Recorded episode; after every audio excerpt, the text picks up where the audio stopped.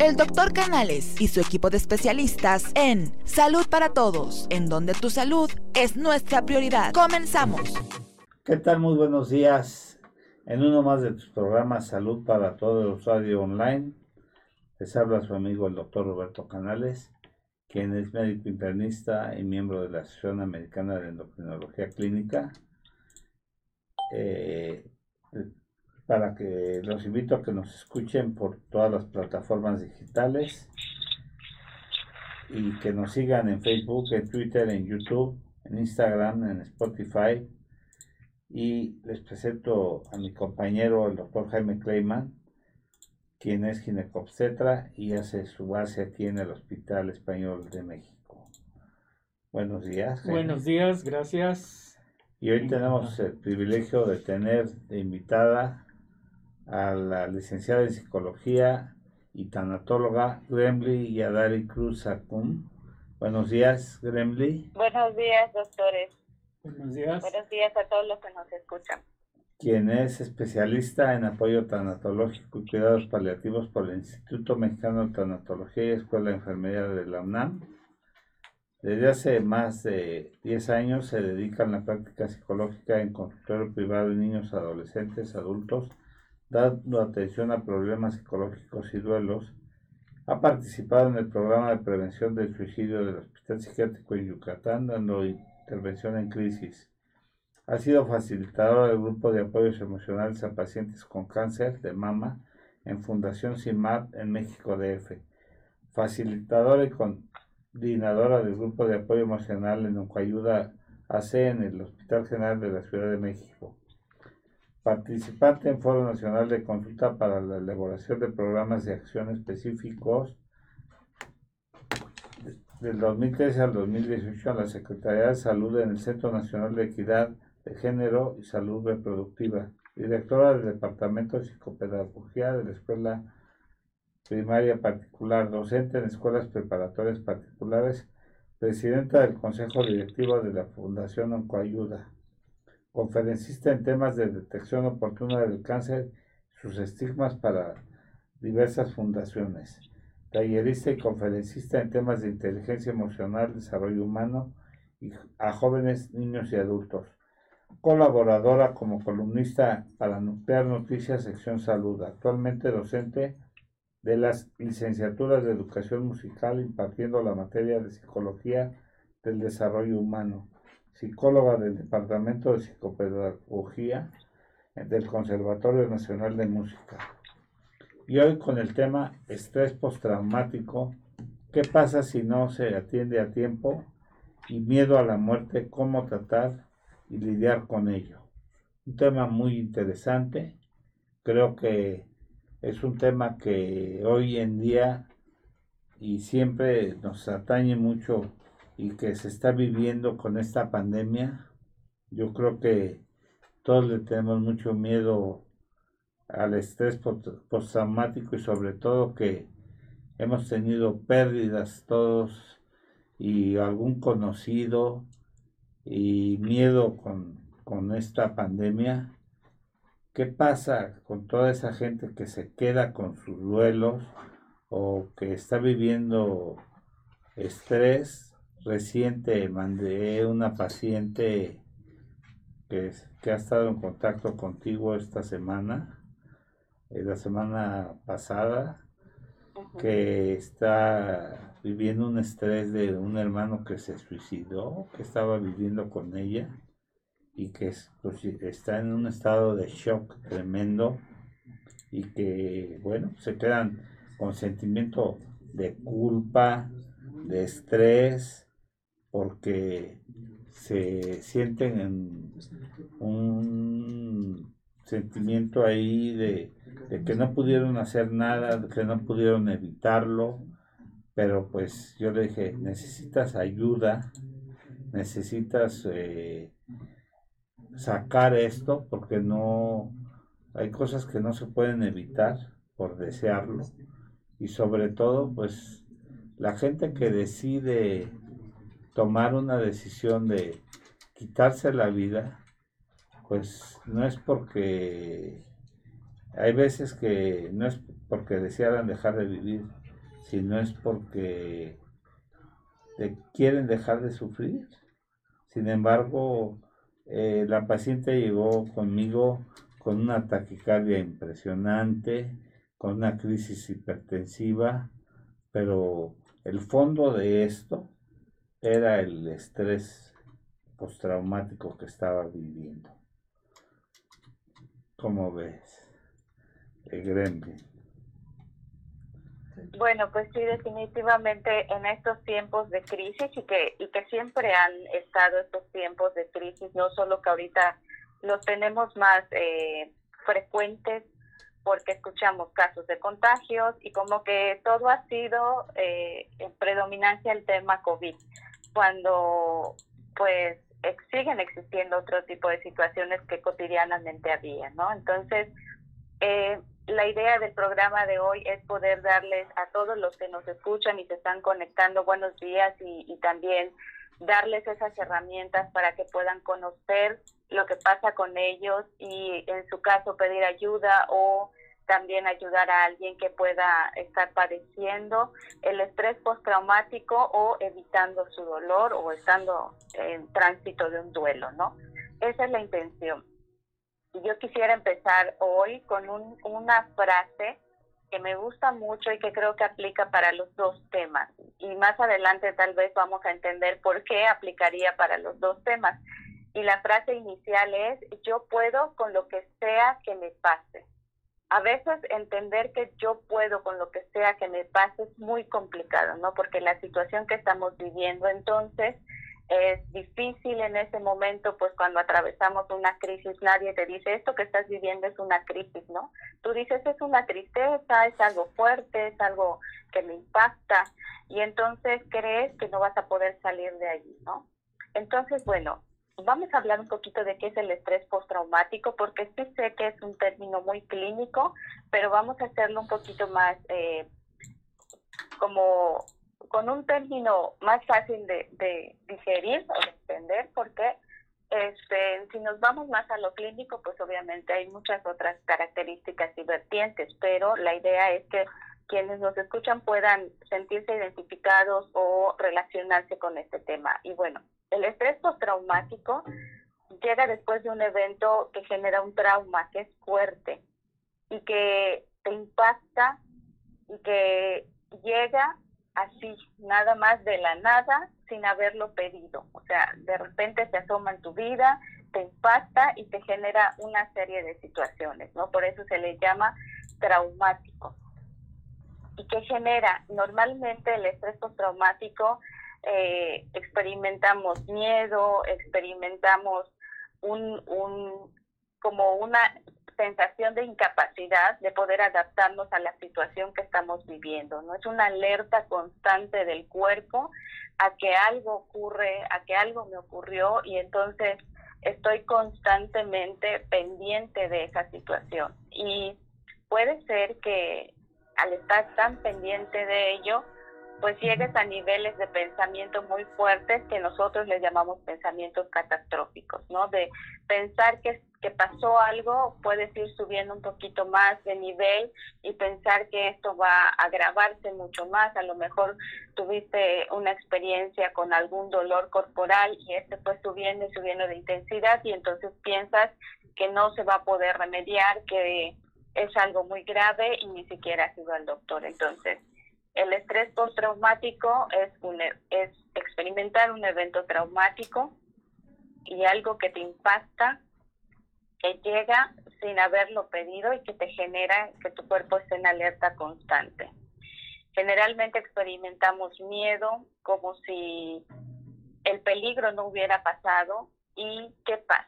Que el cuerpo lo va manifestando poco a poco. A esto le llamamos somatización, ¿no? Entonces de repente tuviste ese evento, fue muy fuerte para ti, a lo mejor pasó mucho tiempo y no te diste cuenta, pero a lo largo de este tiempo empezaste a experimentar algunos cambios físicos, algunos malestares físicos sobre todo, y que esto te, te abre como una señal de alerta de que algo está pasando contigo y con tu cuerpo. Estos síntomas pueden ser desde lo decía, pensamientos catastróficos, eh, algunos más físicos como son los mareos, como son el insomnio, como son esta eh, nerviosismo constante. Y ya en, tiempos muy avanzados, que si no se trata, pues puede generar ansiedad o depresión, que es un poquito el caso con el que empezaba el doctor Canales en cuanto a que tienes ese evento fuerte que te impacta, no lo hablas y entonces sigues experimentando síntomas que poco a poco van avanzando y se pueden ir agravando hasta generar estas, por ejemplo, problemas cardíacos o pérdida de apetito. Entonces, es importante identificarlos y saber que no son normales, que algo está pasando y que es a lo largo de un tiempo. Si en dos meses tú sigues experimentando todo este tipo de situaciones, digo, por decir un tiempo, porque puede ser más, puede ser este, un poquito menos, pero si sigues experimentando de manera constante algunos de estos síntomas y has tenido un evento eh, impactante para ti, entonces puede ser que estés experimentando este estrés postraumático y cuáles son los eventos que puedes experimentar, a lo mejor un accidente, a lo mejor la muerte de una persona este, que tú viste que, que, muera y la forma en que murió, entonces eh, una enfermedad, ¿no? Este, y que muchas veces estos eventos eh, difíciles o impactantes en nuestra vida inician desde que somos muy pequeños. Y si nosotros hemos tenido esas experiencias desde muy chiquitos, entonces, tal vez más adelante, conforme se van acumulando esas experiencias fuertes para ti, eh, puede ser que desarrolles la capacidad de resiliencia, o sea, de salir adelante de cada uno y no te des cuenta que haya un evento traumático, no te genere ningún problema. Pero si nunca has experimentado una situación fuerte, a lo mejor experimentarla de primera vez puede desencadenar todas estas esta serie de, de, síntomas y de malestares y también de, experiencias que te hacen saber que está pasando algo contigo. Entonces, ¿qué hacer? Bueno, eso eh, poquito a poquito lo vamos a ir descubriendo, pero primero quería poner en contexto qué, qué es el estrés postraumático y qué pasa si no se atiende a tiempo, ¿no? Lo que pasa, pues, Sí. Kremli, eh, tengo una, una duda. Bueno, el miedo es este es la perturbación de la mente ante algo desconocido. Y esto es algo fisiológico y es, y es normal. Y hay que distinguirlo del pánico, que es ah, eh, lo mismo, pero en grado superlativo e incontrolable, y que, y que es justamente donde, donde pues tenemos que actuar, ¿no?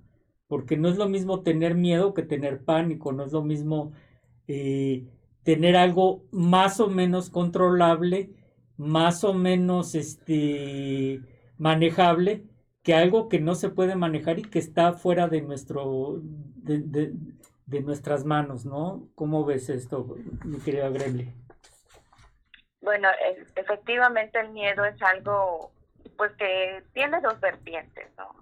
Generalmente el miedo lo vemos en una vertiente negativa como algo que nos limita, pero pues el miedo también nos permite ponernos a salvo de, una situación. Ajá, nos permite eh, tener esa seguridad de, de hacer algo para, para resguardarnos de alguna amenaza, de alguna situación en la que pudiéramos estar en riesgo.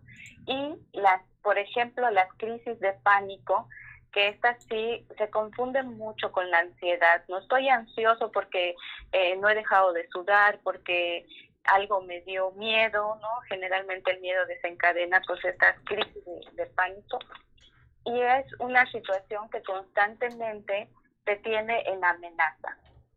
O sea, sientes que va a pasar algo muy fuerte y que va y que va a pasar algo que no vas a poder controlar y que es muy amenazante y muy grave para ti. Ese es como el pánico o el ataque de las crisis de pánico, ¿no? Que generalmente pues desencadenan taquicardias, que desencadenan inclusive desmayos o llantos descontrolados que las personas no pueden eh, tratar por sí solos y que es necesario pues acudir al médico cuando esto pasa. Diferente a solo tenerle miedo a algo que es completamente natural, como bien decía el doctor, y que pues de alguna manera el miedo es un, una emoción dada como un eh, instinto de sobrevivencia. Si nosotros no tuviéramos el miedo en nuestra vida, pues entonces a lo mejor muchas cosas las normalizaríamos y estaríamos como en un, un riesgo constante. De hecho es un motor, ¿no? Es este, inclusive, la, eh, no me vas a dejar mentir, Roberto, la secreción de, de, adrenalina y, y, todo esto es un motor para que sigamos adelante y también nos pongamos a, a, la defensiva, porque si uno no se pone a la defensiva puede perder también. Claro, las endorfinas, todo eso que nos hacen estar secretando esas sustancias que nos hacen ponernos activos, ponernos eh, de alguna manera a la defensiva, ¿no? Exacto. En equilibrio con lo que estamos viviendo.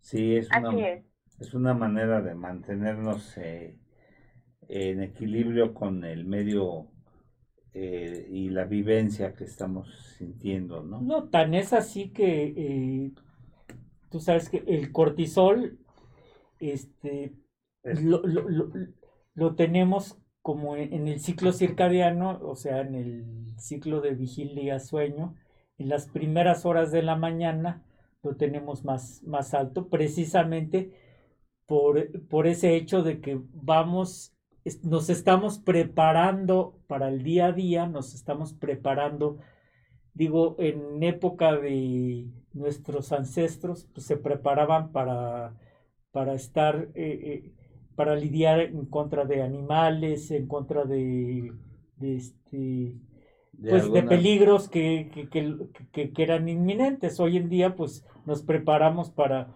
para que se nos cierre un taxi, para que se nos acción cotidiana. acción cotidiana día a día.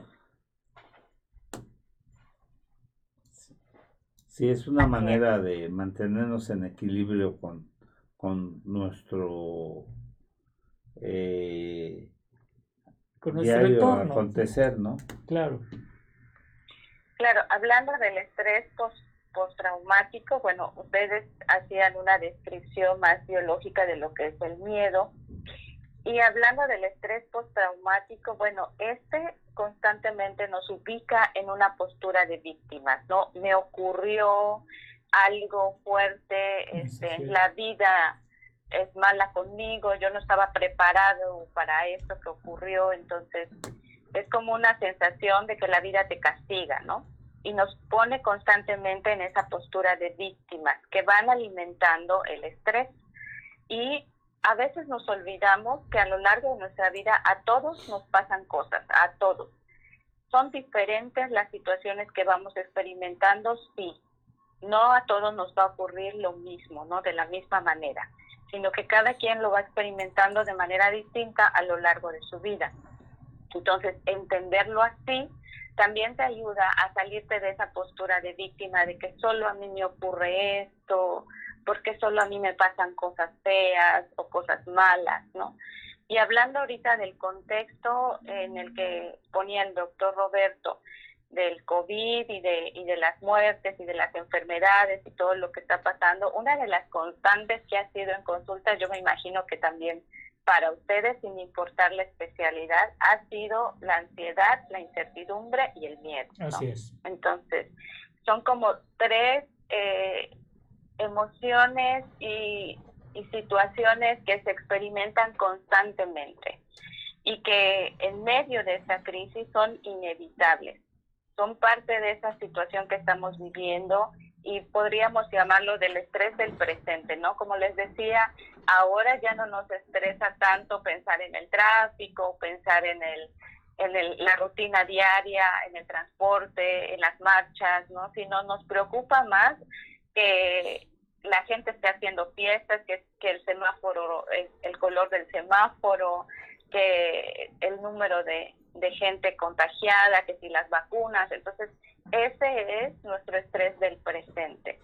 El miedo, la ansiedad y eh, la incertidumbre forman parte, bueno, el miedo y la ansiedad forman parte de un pasado, ¿no? De, de estar constantemente clavados en una situación de, no del pasado, perdón, de un futuro.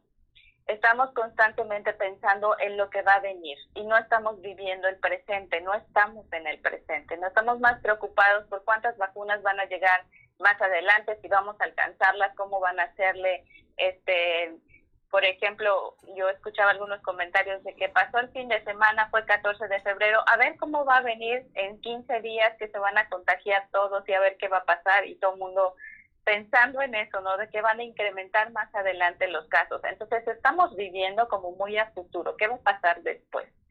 Y no estamos viviendo ese presente y eso genera que nos estresemos porque hay un exceso de pensamientos.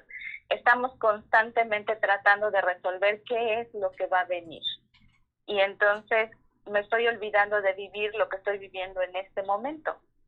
Ajá. Y todo esto que estamos viviendo va a pasar no va a ser eterno, hay una solución también y la estamos viendo poco a poco. Hace rato ustedes, doctores, me compartían porque eh, la curva va bajando, ¿no? Entonces, de alguna manera pensarlo así, ubicarnos en el ahora que estamos viviendo, pues nos permite también eh, no excedernos en los pensamientos y estar constantemente trabajando con la maquinita y poniéndola en esta condición de alerta constante y de estrés que puede generar insomnio, que puede generar otras enfermedades y que tal vez tratando de evitar algunas situaciones condicionamos a nuestro cuerpo a que se enferme.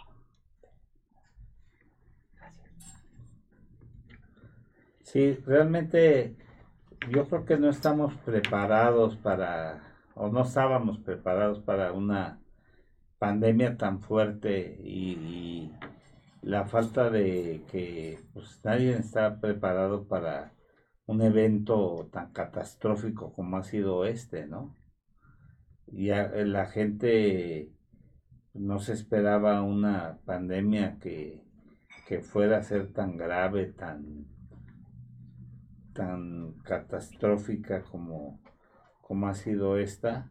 Sin embargo, pues es como el cáncer que dice, bueno, cuando alguien le dice, tiene usted cáncer, eh, de momento le cae como una bandeja de agua helada y, viene pues todo un proceso de, de duelo como cuando es la muerte que, decías que es la negación, la racionalización, el enojo, la tristeza, hasta que viene la aceptación, ¿no? Y, de ahí viene todo el proceso de qué tan resilientes somos o no para, la, para poder aceptar un proceso y poderlo combatir y qué tanto eh, tenemos capacidad o no y qué tanto tenemos la, la facultad emocional y para combatirlo, porque de ahí depende también nuestras emociones, si estamos o no emocionalmente preparados y de ello dependerá también que salgamos adelante o no del proceso porque mucho tiene que ver el proceso emocional del paciente para superar o no las enfermedades. Y tú lo sabes, que el proceso mental y emocional depende también la superación o no de los procesos o eventos físicos. De ahí que la gente que emocionalmente no está preparada o no, o no avanza en cuanto a la cuestión afectiva, normalmente no superan las batallas. Y la gente que emocionalmente lucha contra el cáncer, lo suele superar. Pero la gente que se hunde más emocionalmente no supera las enfermedades. Sí, claro, es un, es un proceso de aceptación que nos permite facilitar todos los otros procesos, ¿no? Cuando tú estás viviendo una situación fuerte, el poder ir aceptando y asimilando y confiando también en ti de que vas a poder salir de allí y aceptando que no solo a ti te pasan cosas, sino también ocurren a, los demás. Entonces eso te permite el poder eh, también, si estás llevando un tratamiento médico, poder tener mayor éxito en ese tratamiento médico. Condicionas a tu cuerpo a que ya no somatice tanto, le permites descansar y le permites recibir esa ayuda que recibe a través de los medicamentos y que todos los el conjunto de ayuda que puedas recibir también tenga ese aspecto en ti positivo que te ayude a salir adelante de ese tratamiento o a ir aceptando el proceso que, estás viviendo.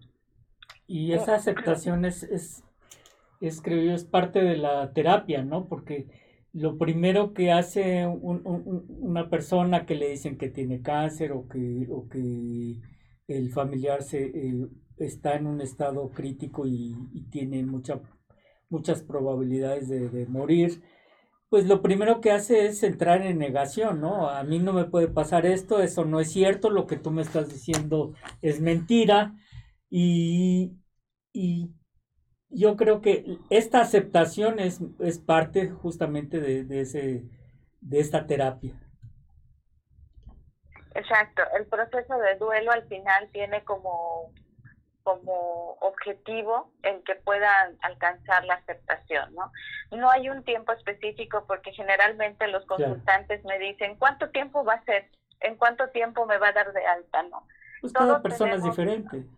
Sí, porque somos, porque mi amiga, porque fulanita, este, se le murió el marido y rápido salió. Entonces, para todos son procesos distintos y en otros programas he hablado de que todos tenemos procesos de duelo con diferentes significados, ¿no? Cada duelo eh, tiene su propio valor también. No es que no sean importantes, sino que cada uno tiene su propio peso, ¿no? Uno es más importante que el otro. Por ejemplo, no es lo mismo a que pierdas un trabajo, a que se te muera un tu marido o tu hijo o un familiar más cercano. Entonces, son procesos de duelo que se viven y los duelos vienen de las pérdidas que vamos experimentando a lo largo de nuestra vida, para lo que ustedes decían muy bien, no estamos preparados, no somos conscientes y ahorita que hablemos de esta parte de, de la muerte y por qué nos, por qué la evitamos tanto, por qué nos genera tanto, tanto temor, este, vamos a entender un poquito más el por qué no nos es tan fácil aceptar un proceso de duelo, por qué no nos es tan fácil de repente entender que hay procesos naturales de la vida.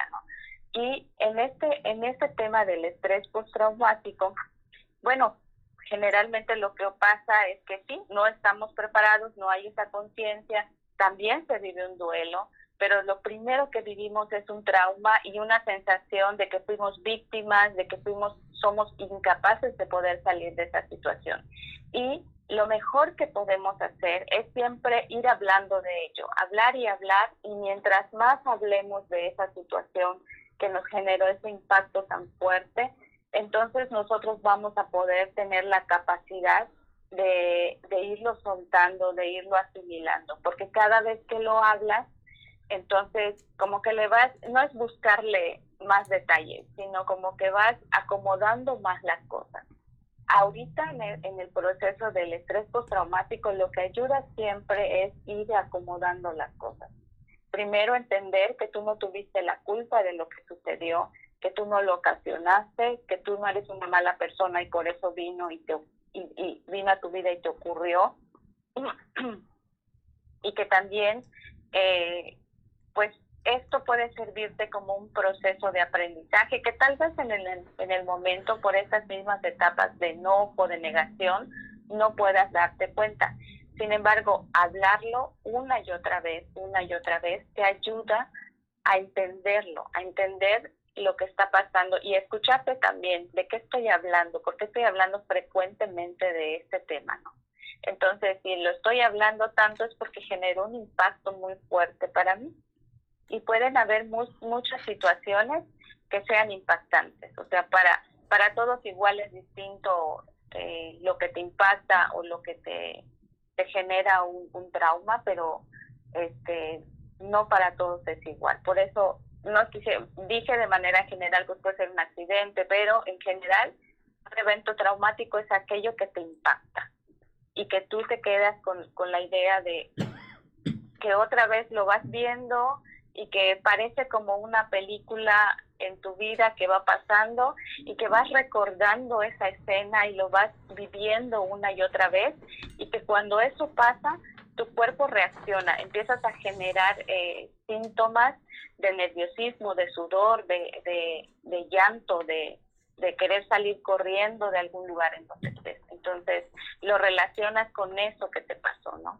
Y entonces también pasa que eso puede generar el insomnio, eso puede generar que a lo mejor no te sientas listo para regresar a tu trabajo o a relacionarte con tus amigos o que quieras quedarte encerrado en tu casa porque algo está pasando contigo, ¿no? Y que sigas pensando y pensando en esa situación y que inclusive hay, hay momentos de evitación. No quiero ir otra vez a este lugar porque me genera un impacto fuerte, ¿no? Como por ejemplo, eh, pues sí, ha servido mucho de, de, de experiencia los temblores que hemos vivido. Entonces, una persona que ha vivido el temblor del 85 que generó un impacto muy fuerte, eh, no lo vive de la misma manera en la que lo vive una persona, por ejemplo, del temblor del 2017, ¿no? Que, que, lo vivió de otra manera y que sí generó un impacto, pero no de tal magnitud. Entonces, yo eh, he visto personas, por ejemplo, del temblor del, del 87 que, que tuvieron estos problemas y que cuando sienten que se mueve algo, aunque no esté temblando, se paralizan. Entonces, allí hay un ejemplo de estrés postraumático. No han superado ese trauma que generó tal vez el movimiento, ver las imágenes, haber perdido a alguien, estar en algún lugar, y que hoy por hoy muchas de esas personas no quieren vivir en lugares altos, este, cuando llega cada día 19 de septiembre están pendientes de las alertas sísmicas, de llevar a los a los trabajos, no usar tacones en el caso de las mujeres, sino que se ponen tenis, o sea, como que se condicionan derivado de esa experiencia fuerte que vivieron. Así es. Este, les recuerdo el teléfono para preguntas en el WhatsApp, en el WhatsApp 5512 42 35 75. Repito, 5512 42 35 75. Y tenemos aquí una pregunta. Tenemos varias preguntas, pero te voy a leer la primera. Doctora, si detecta que se tiene estrés postraumático, ¿cómo erradicarlo o cómo se puede tratar? Saludos, Carlos. Y tengo aquí una un poquito más amplia.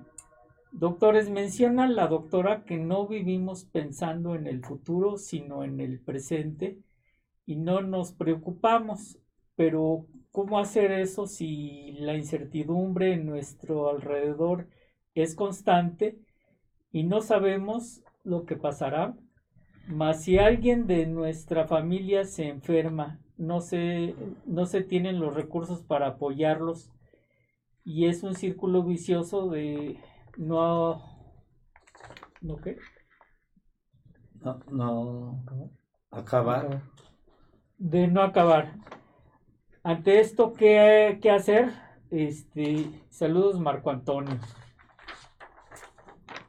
Entonces, esas son dos preguntas que hace el público.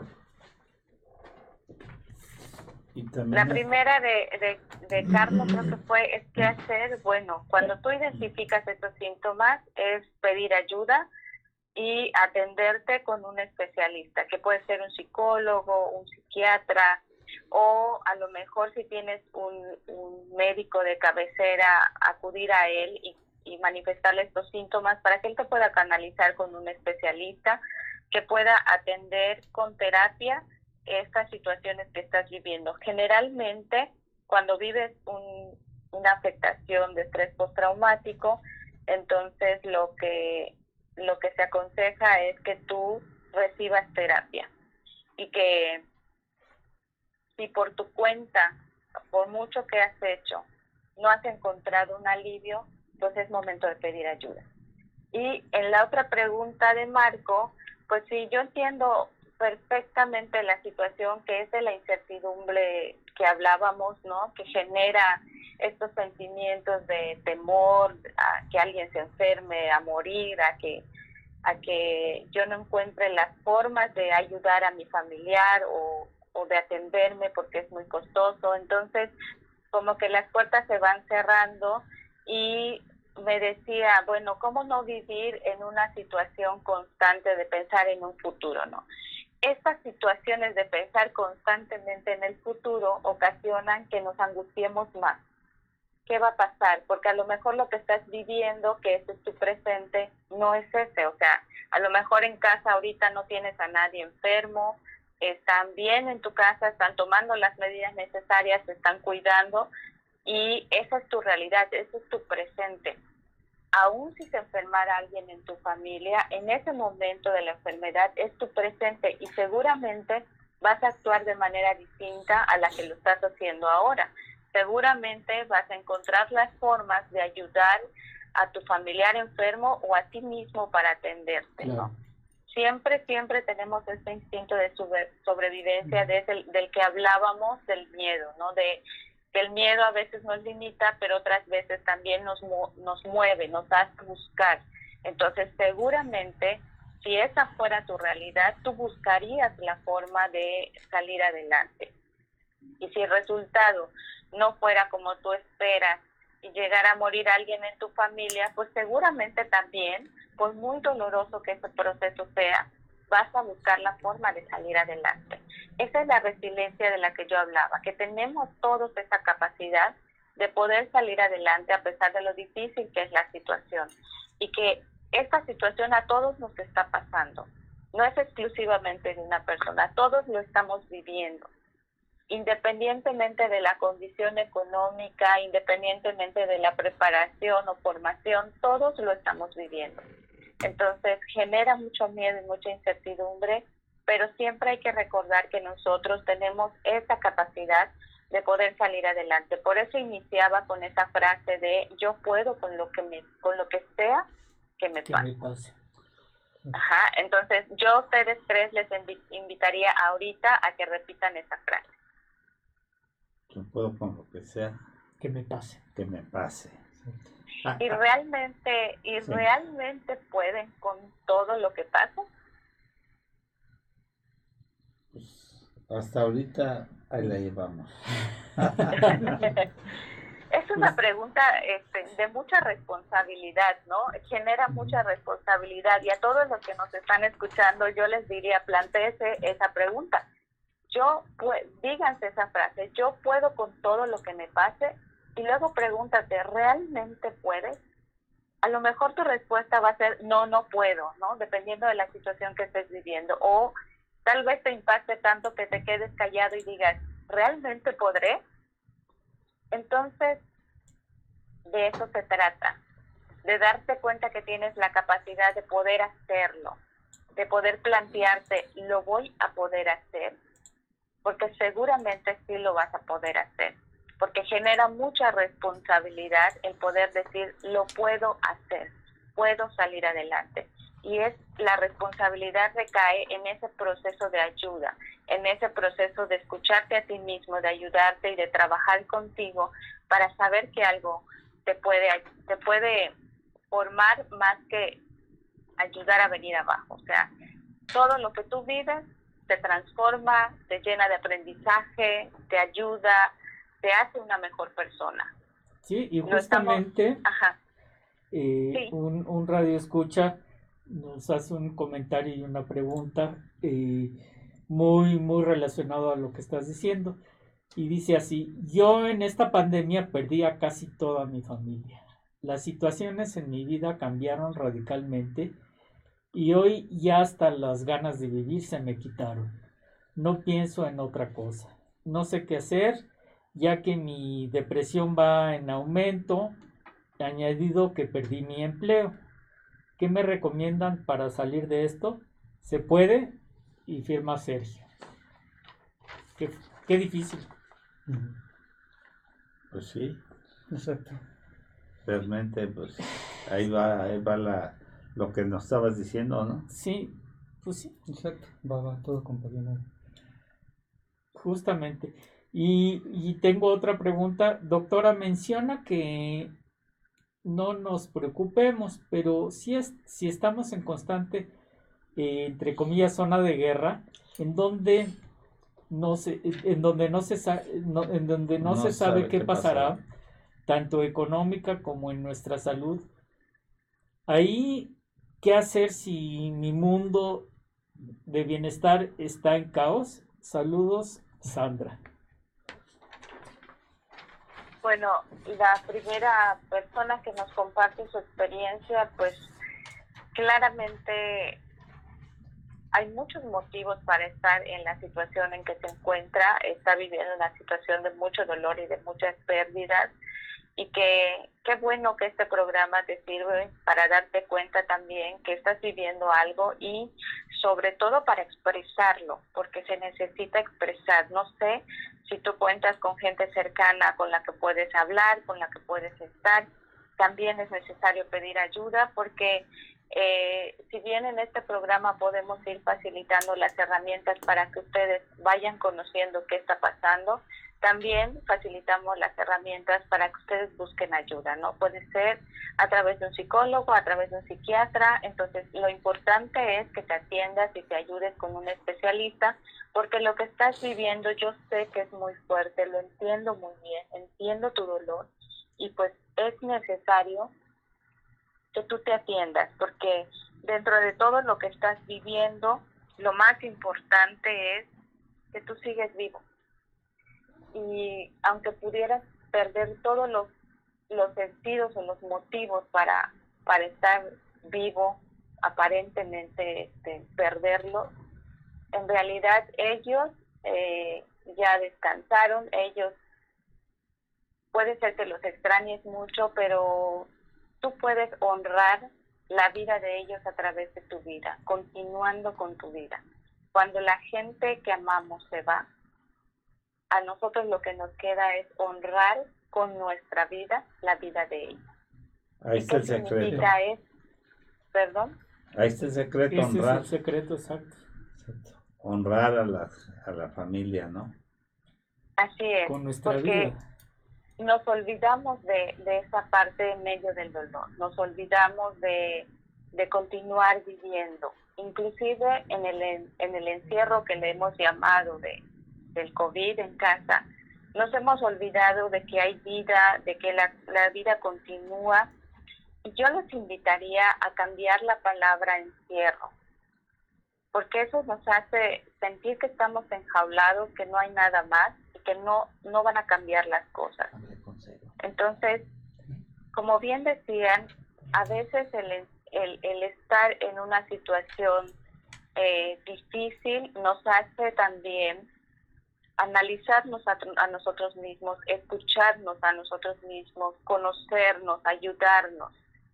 Allí está eh, la clave en la que yo decía honrar con tu vida la vida del otro. ¿no? El que tú disfrutes de esa vida, el que tú vivas esa vida, el que tú recuerdes con amor a quienes ya no están, el que tú digas, ok, voy a continuar con mi vida por muy difícil que sea. Y créeme créeme que hay una forma de vivir a pesar del dolor. El ejemplo y, honrarlos es eh, luchar, luchar con ello para, para poder demostrar que, que por algo se quedó él, ¿no? Esta persona. Por algo la dejó la, la vida para para que sus familiares, si es que existe otra vida, eh, vean que, que está haciendo algo para honrarlos. Así es. Y es otra vez decir, yo puedo con esto que me está pasando. Yo tengo esa capacidad de salir adelante.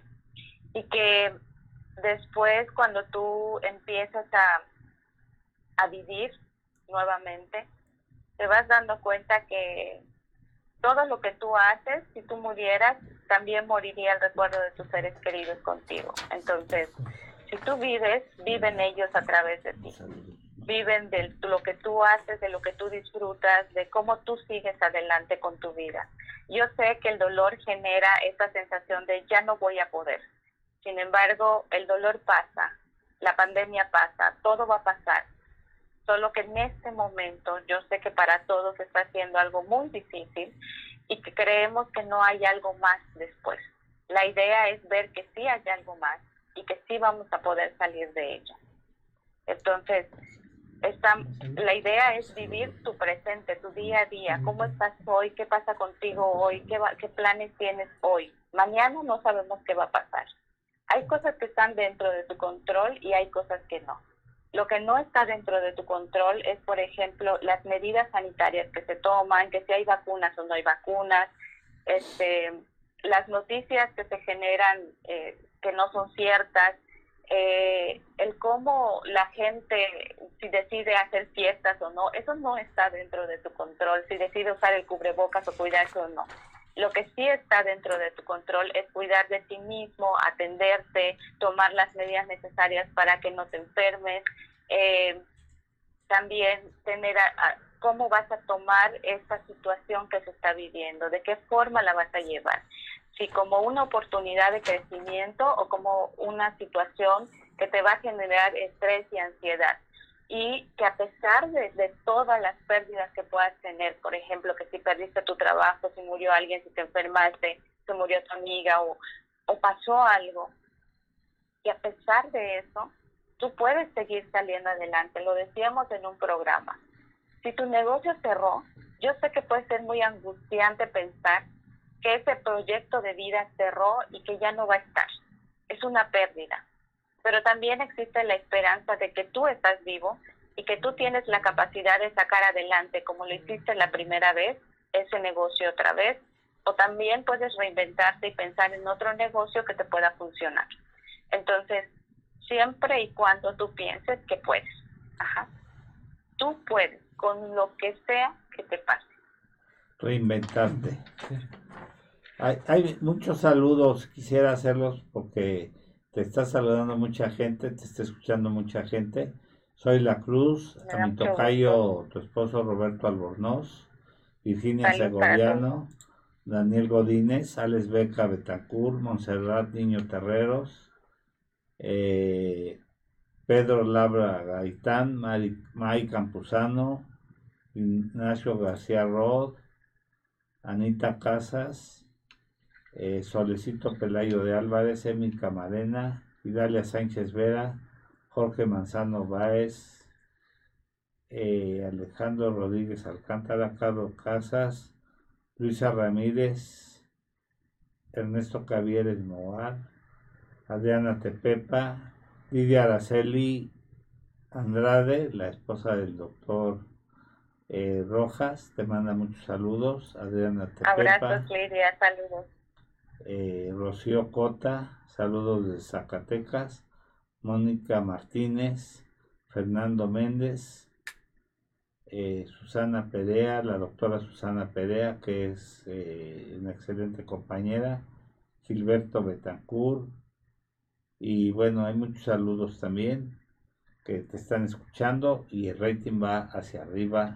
Y el doctor eh, Fernando Castillo quiere que te saluda también, que está aquí en el panel, quiere hacer un comentario y hay más preguntas también. Hola, ¿cómo estás? Hola, doctor, qué gusto saludarlo. Y bueno, gracias a todos por sus saludos, por sus mensajes, por escucharnos y por también alimentar este tema. Este, me da mucho gusto y mucha alegría escucharlos y leerlos.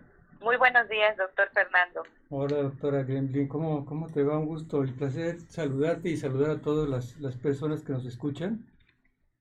Gracias, gracias a todos. Este es un tema prácticamente que, que, que, que no, se, no se termina, llegó para quedarse independientemente de todo lo que y, y todo el aspecto racional, como los estás comentando en este momento, Gremlin tiene mucho de fondo y trasfondo porque nos damos cuenta que el hombre, independientemente de que estamos viviendo situaciones económicas, políticas y sociales eh, muy fuertes, muy tremendas, que es parte de una consecuencia en cascada y en cadena que va acorde con todo lo que está pasando actualmente con nuestra etapa em, emocional. Y lo que me gusta mucho, las preguntas que, que está haciendo las personas, hablan mucho de cómo enfrentar esta situación. Y de alguna manera hay que entender, y, Gremlin, a tu participación y la participación de los compañeros, tú estarás de acuerdo que el hombre, como conciencia, tenemos desde el punto de vista un cerebro muy antiguo que se llama el reptiliano, que de alguna manera es, va a manejar en, en contraste todas nuestras funciones, digamos, de la respiración, la oxigenación, parte de la temperatura, y es un sistema que se autorregula por sí mismo, pero más allá tenemos un cerebro de tipo emocional, que es principalmente que estamos manejando cotidianamente. Ese cerebro de tipo emocional, Gremlin, como tú sabes, y tú nos vas a afirmar ahorita el concepto, ese cerebro de tipo emocional generalmente está acostumbrado a un nivel, que es en el sistema límbico, que es parte de nuestro cerebro medio que es el que habitualmente manejamos todos como seres emocionales y se vale, porque tenemos que tener emociones, de lo contrario no seríamos seres humanos.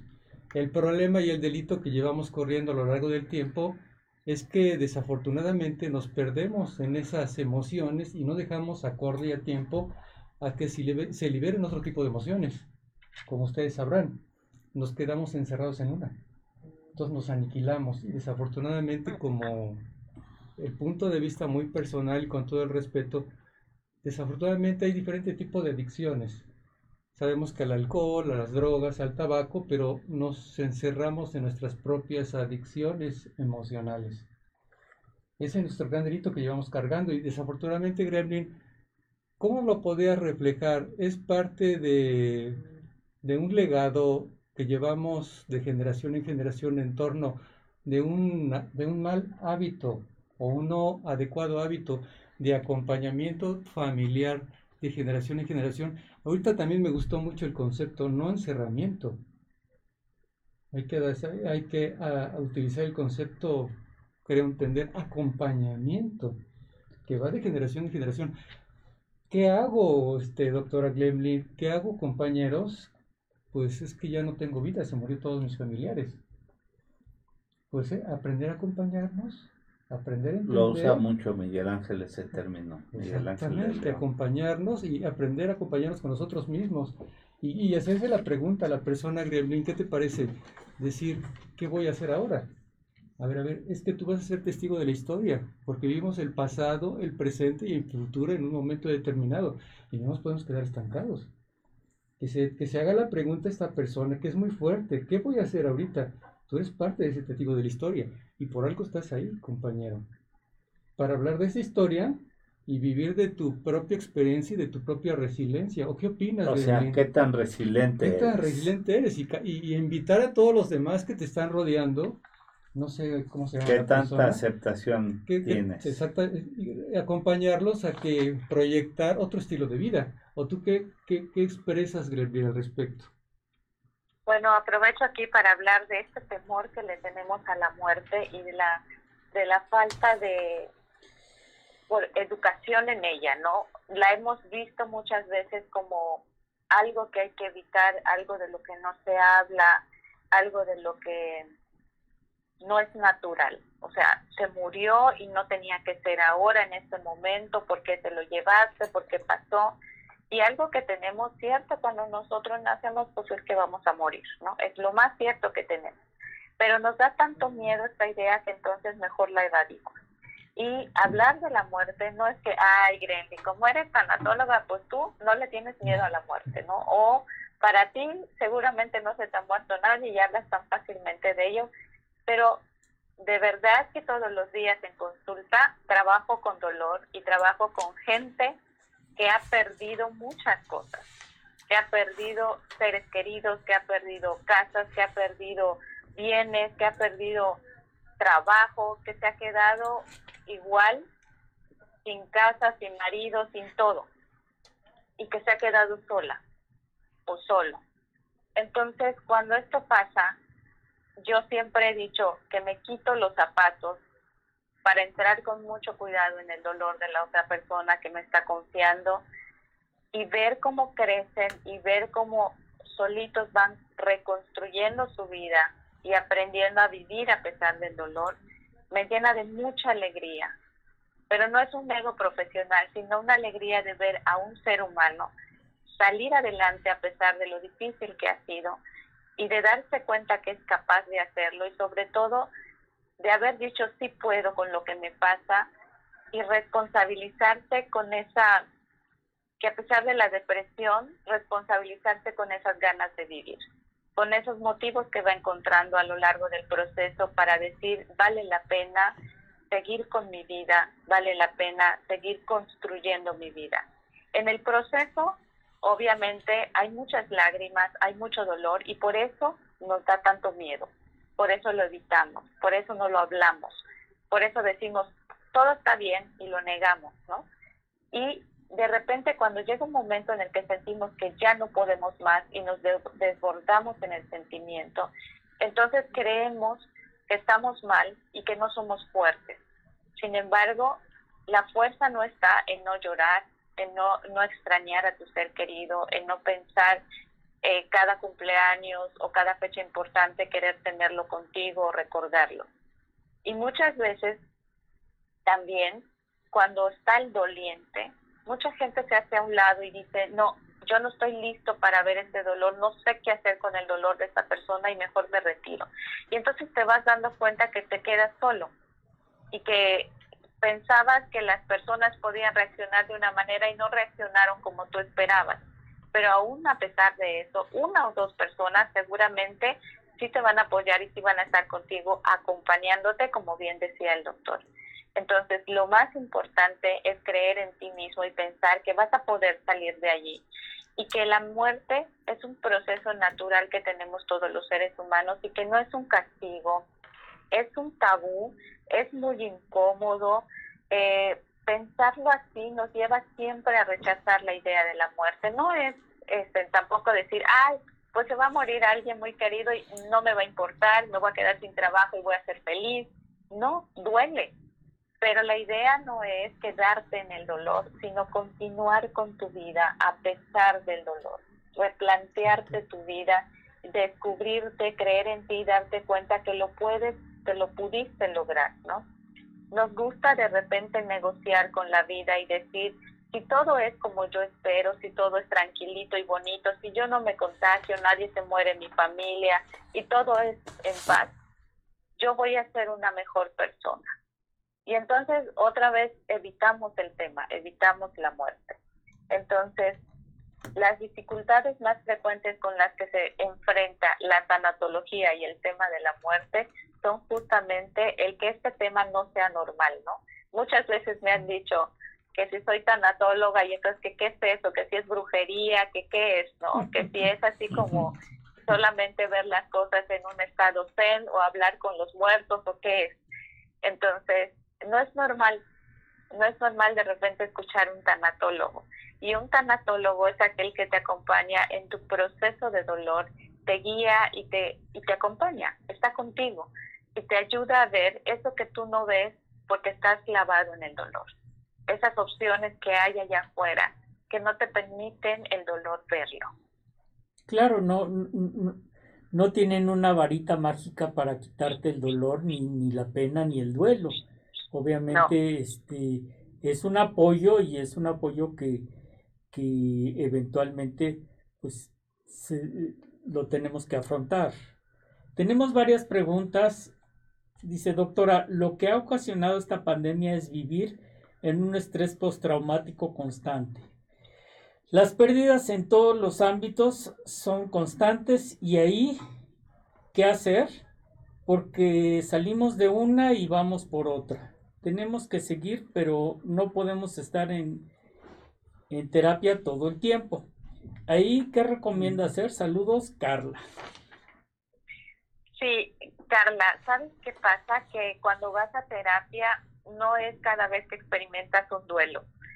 O sea, puedes estar en terapia y trabajar todo eso que has vivido, ¿no? Todo eso que te está pasando en ese momento. Y que de entrada te va a dar las herramientas para que vivas todos esos procesos que vienen. Decía en un inicio, en la vida, a lo largo de tu vida, siempre vas a tener pérdidas, situaciones difíciles, eventos traumáticos, siempre. Pero la terapia te regala la oportunidad de tener esas herramientas para poder afrontar cada uno de esos de esas situaciones que vas a vivir a lo largo de tu vida. Entonces, una vez que ganas eso, no es que estés en terapia constante.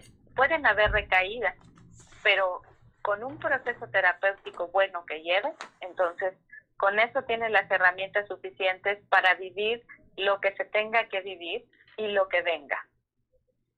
¿qué, ¿qué, opinas al respecto de esta pregunta? Porque creo que es muy, muy, muy interesante, es muy importante, porque generalmente, desafortunadamente, la mayoría de las personas piensan que cuando ingresan a una ayuda psicoterapéutica, sea tanatólogo, etcétera, o psicología dirigida, eh, conductual, piensan que es una receta de cocina donde es una vara mágica y vas a hacer esto y te tiene que funcionar de esta manera. Prácticamente, como cada individuo somos distintos, hay que individualizar cada caso. cada caso y personalizarlo. Es más tiempo lo que vivimos, entendemos hoy en tiempo con agresiones, con violencia, con alteraciones emocionales, con falta de calidad de inteligencia emocional, que no la desarrollamos, en un momento determinado que no va nada con la capacidad intelectual de, de, la, del ser un, un catedrático. Todos podemos desarrollar una inteligencia emocional, habilidades y capacidades. Es más el momento del dolor que estamos viviendo, Gremlin, al respecto que se nos está constantemente perturbando nuestra mente y poco tiempo que tenemos la ayuda de una, un terapeuta. Entonces, en este caso, Gremlin, la mayoría de las personas sienten o piensan que pueden entrar en una situación de dependencia emocional de parte de un psicoterapeuta. Y ahí ese es un gran error que se puede cometer, Gremlin. ¿Tú qué opinas? Porque como tú lo dices, él te va a ayudar a dirigir pero tú tienes que hacer los ejercicios, sea de relajación, sea de meditación, sea de respiración, es de aceptación, de legado, de acompañamiento. ¿Qué opinas, Granville, para que los radioescuchas no piensen que tienen que depender directamente de ustedes, los expertos, y no entren en ese curso de, círculo vicioso, aunque se necesitan a diariamente una terapia? ¿Qué opinas, Gremlin? Bueno, sí, lo primero es identificar que necesitas ayuda y una vez que lo haces y que pides ayuda, aprietas el botoncito, presionas el botoncito este, de ayuda, entonces a partir de allí te estás ayudando a ti mismo. Entonces también eh, es una responsabilidad mutua, ¿no? Yo soy un guía, pero tú eres también el que conoce mejor su vida y quien va a a poner también su 50% para la efectividad de la terapia. Y lo otro es que sí, no, tal vez no tengamos una varita mágica, pero sí te podemos proporcionar las herramientas para que tú puedas encontrar ese alivio con tu dolor, encontrar esa forma de, de salir adelante de lo que estés pasando y hablar siempre va a ayudar mucho puede ser también con un amigo, puede ser también, ahorita en, en las redes sociales, en internet, la mayoría de los profesionales que nos dedicamos a la salud mental hemos, hemos puesto a disposición de, de la gente o al alcance de la gente muchas herramientas para poder sobrellevar esta situación de pandemia, para sobrellevar los duelos y las pérdidas. Entonces, formas de ayudarte siempre las vas a encontrar. Lo importante es que tú pidas ayuda y que no tengas miedo de pedir ayuda y que no te limites tampoco porque, ah, no tengo dinero. Hay formas, muchas formas que se han puesto al alcance de manera gratuita también para poder ayudarte y salir adelante de lo que estás viviendo ahora. Lo más importante es pedir ayuda y lo más importante también es atenderte. Gremlin, vamos a hacer un pequeño corte de un par de minutos y regresamos porque hay muchas preguntas todavía. Perfecto. Gracias. Me gustaría tomarme unos minutos para hacer énfasis en lo importante que es mantener un peso saludable, ya que, como nos lo ha confirmado la pandemia, aquellas personas con sobrepeso u obesidad siempre estarán más expuestas a cualquier tipo de enfermedad. Es por ello que es importante recordar que nunca es tarde para mejorar nuestros hábitos alimenticios y podemos empezar con pequeños cambios que traerán grandes diferencias en nuestro organismo y nuestra vida como los que ofrece Nutrete. Nutrete es un proyecto que dos maestras en nutrición han impulsado, facilitando sus diferentes productos para que cualquier persona que quiera cambiar su vida los pueda adquirir. Te invitamos a conocerlos. Visita sus diferentes redes sociales. Instagram, arroba Nutret-MX. Facebook, arroba Nutrete CDMX o al teléfono 55 62 16 65 20. Nútrete y cambiará tu vida. ¿Quieres empezar a comer saludable? En Nútrete nos encargamos de revisar la lista de ingredientes e información nutrimental de cada producto que tenemos para garantizar que realmente sean saludables. Contamos con diferentes productos como productos keto, suplementos, vitaminas, minerales, y un sinfín de productos para complementar tu alimentación. Encuentra todo nuestro catálogo en Instagram como Nutret-MX o por Facebook en Nutret CDMX. Para más información, al WhatsApp 55 62 16 65 20. Nutrete y cambiará tu vida. Regresamos. Regresamos. Eh, pues había la pregunta de Dice, doctora Gremlin, ¿usted cree que el dolor o el perder a alguien es, un, es por egoísmo? Considero o no logro pensar sin las personas que quiero cerca de mí o el solo hecho de pensar perderlos me pone muy mal. ¿Cómo se puede arreglar ello? No sé por qué es un proceso natural de la vida, pero sí me da miedo el no tenerlo. Gracias por el programa, Viviana. Y, Viridiana.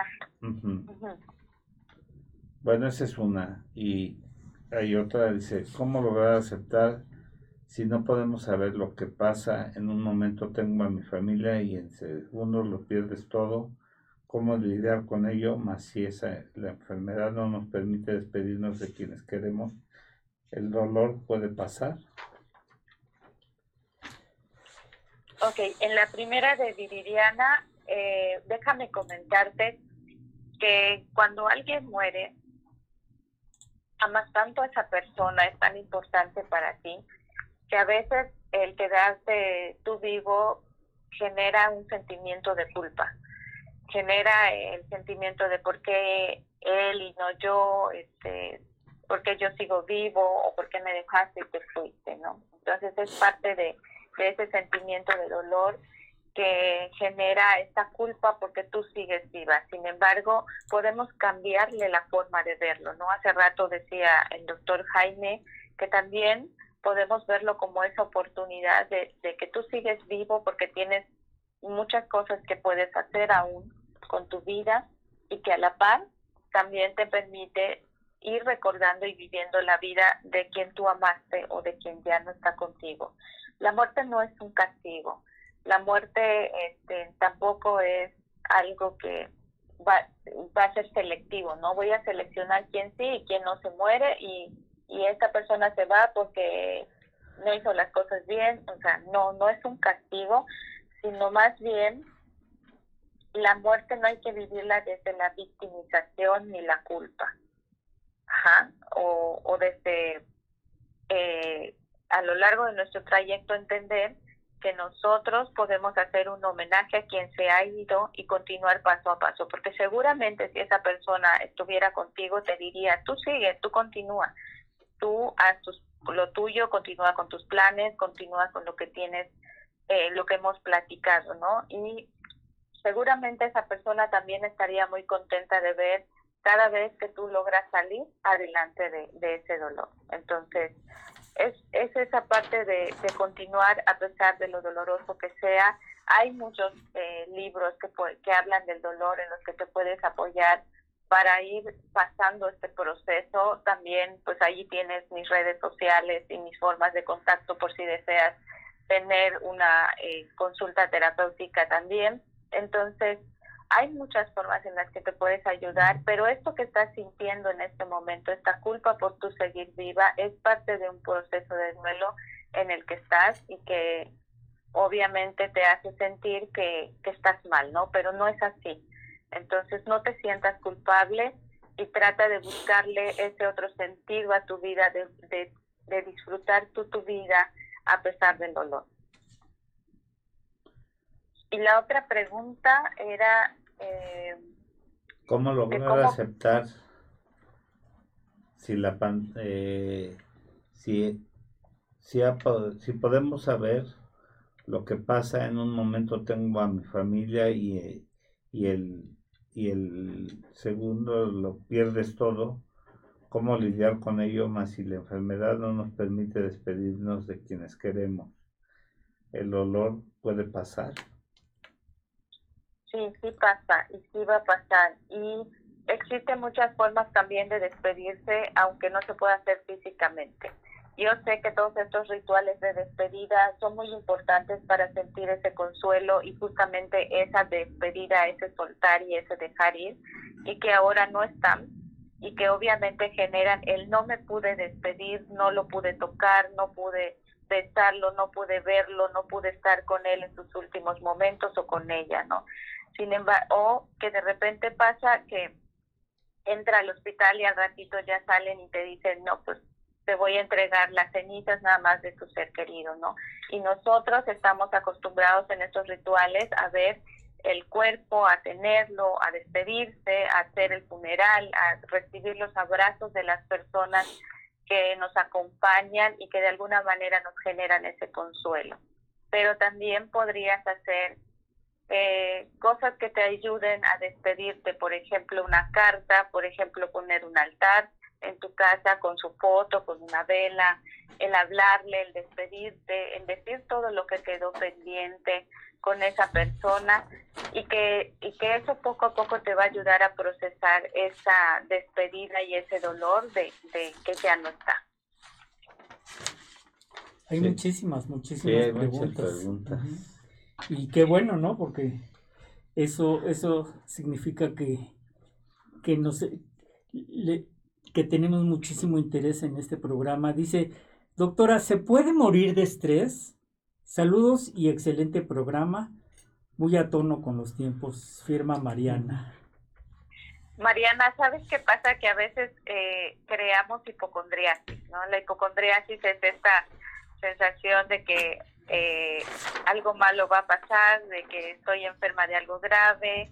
Entonces, tal vez ese pensamiento te puede hacer sentir que las cosas van a agravar y que te vas a morir, ¿no? Entonces, esos son los pensamientos catastróficos de los que hablaba y que el estrés generalmente, eh, perdón, el estrés genera esa hipocondriasis, esa situación de alerta constante.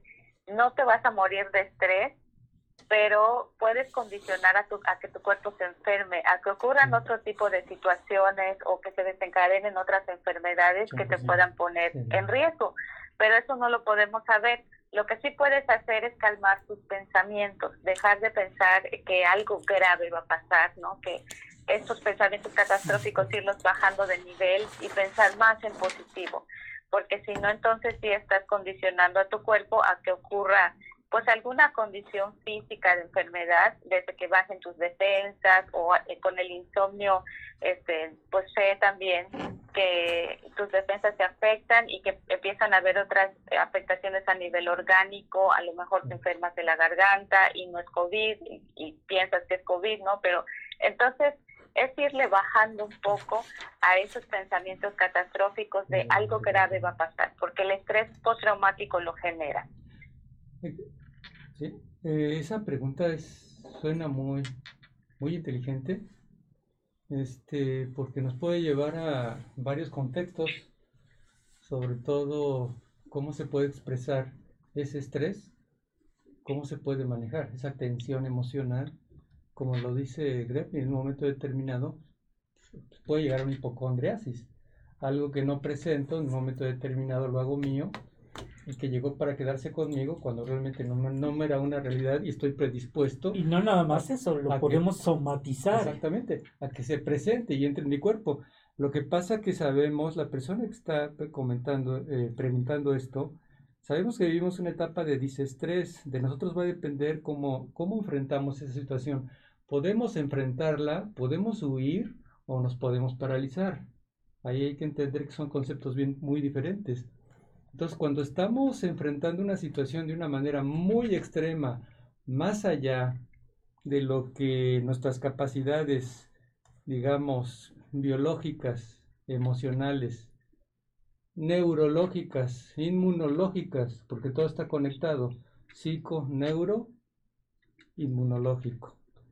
Todo está conectado. Eh, hay un sistema que se llama un sistema de, eh, simpático ese sistema simpático va a liberar grandes concentraciones de una sustancia llamada cortisol, que esta va en cadena con otro sistema que puede elevar la presión arterial llamado sistema renina angiotensina aldosterona. Entonces, pero sobre todo el cortisol nos va a generar hasta pérdida del sueño, trastornos del estado de sueño. Entonces vamos a empezar a tener crisis de ansiedad, puede llegar una crisis de pánico y una eh, ansiedad de tipo generalizado y hasta una depresión por estrés postraumático.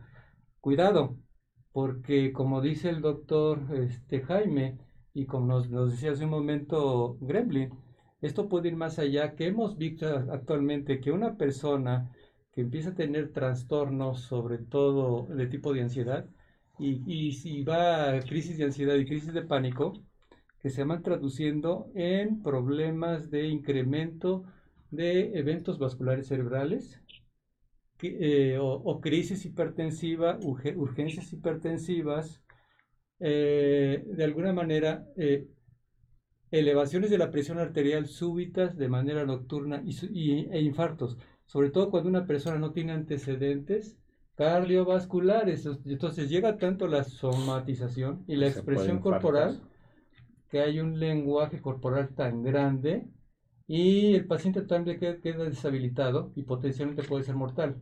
De antemano ya hay estudios que nos estaban mostrando que, que se dirigían hacia 7 años, pero se direccionaron hace 29 años.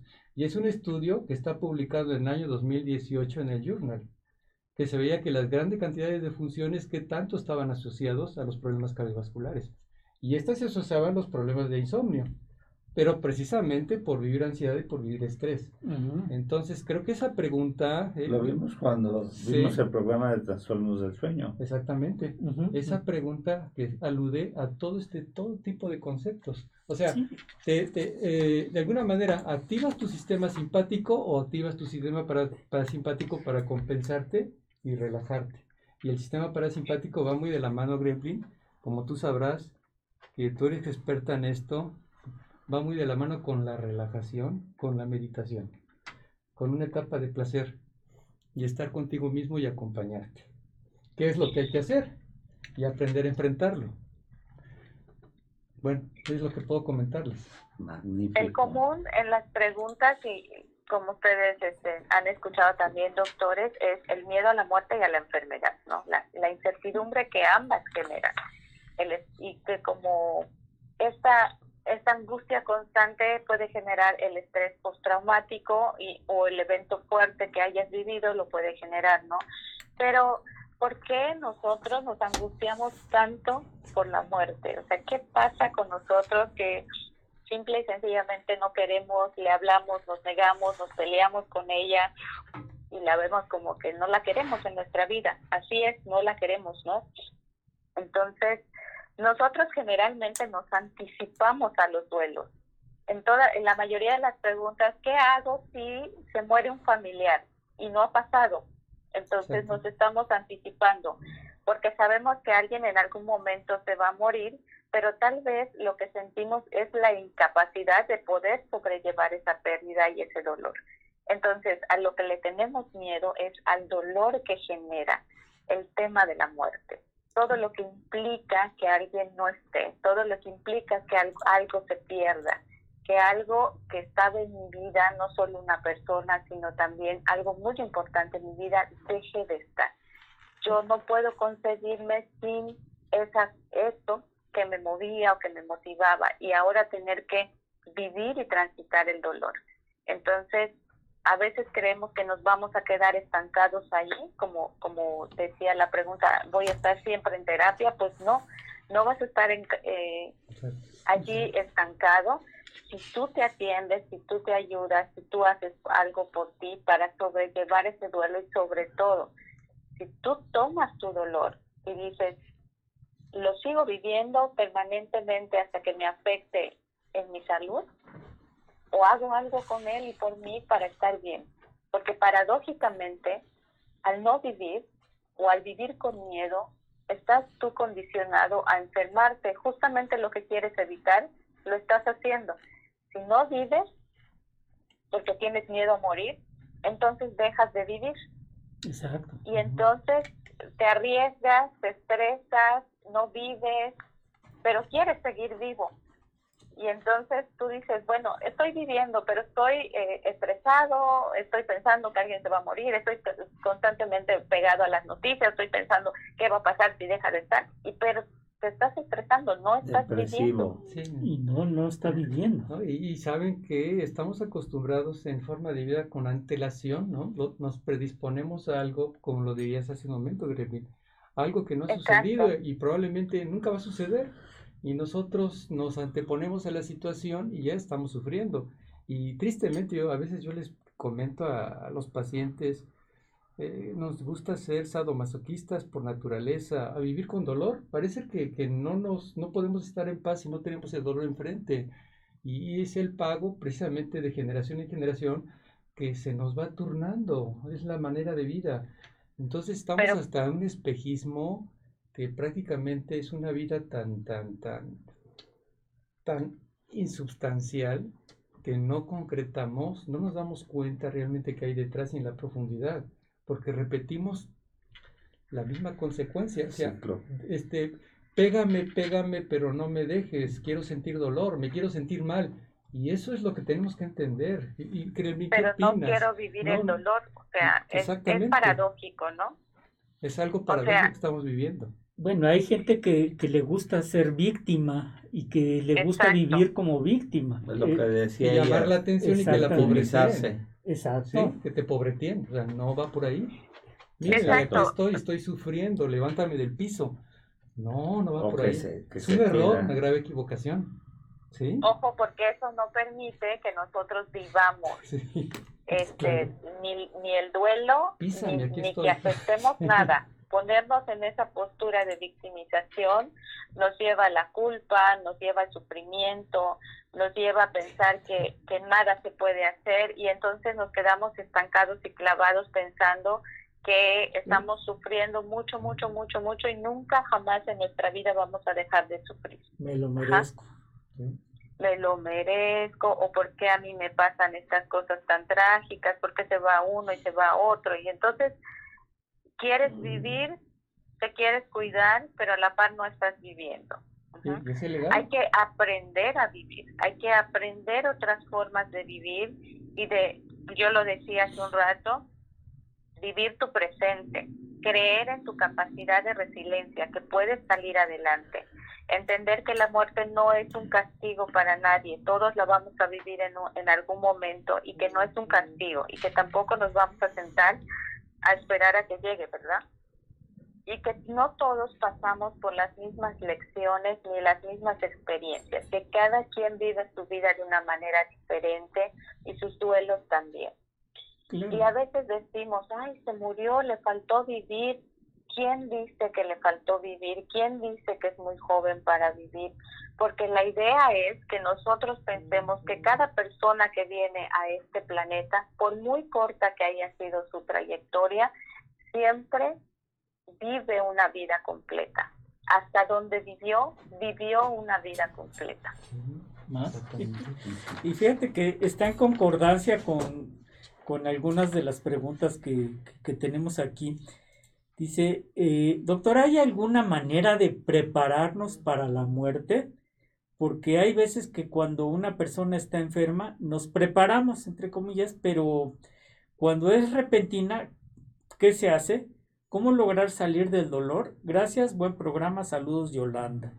Y yo creo que, bueno, pues si algo tenemos en esta vida, seguro es la muerte. Así, es sencillo. Es que prácticamente no llegamos al mundo para quedarnos. Una flor no es perenne. Un día se hace noche. Claro. Todo es un proceso de cambio, ascenso y descenso. Es la única cosa y, que y recordar, esta vida es una es muy ambigua, es paradójica. Estamos viviendo una cosa que se llama entropía. O sea, es qué tanto es una cosa o qué tanto es la otra es un borderline, es una línea. O sea, no toda la vida tiene perfección. La frontera. Venimos a este mundo a una enseñanza, a aprender a ser mejores seres humanos y a dejar lo mejor a lo que viene detrás. O sea, eso es lo que tenemos que conceptualizar todos también.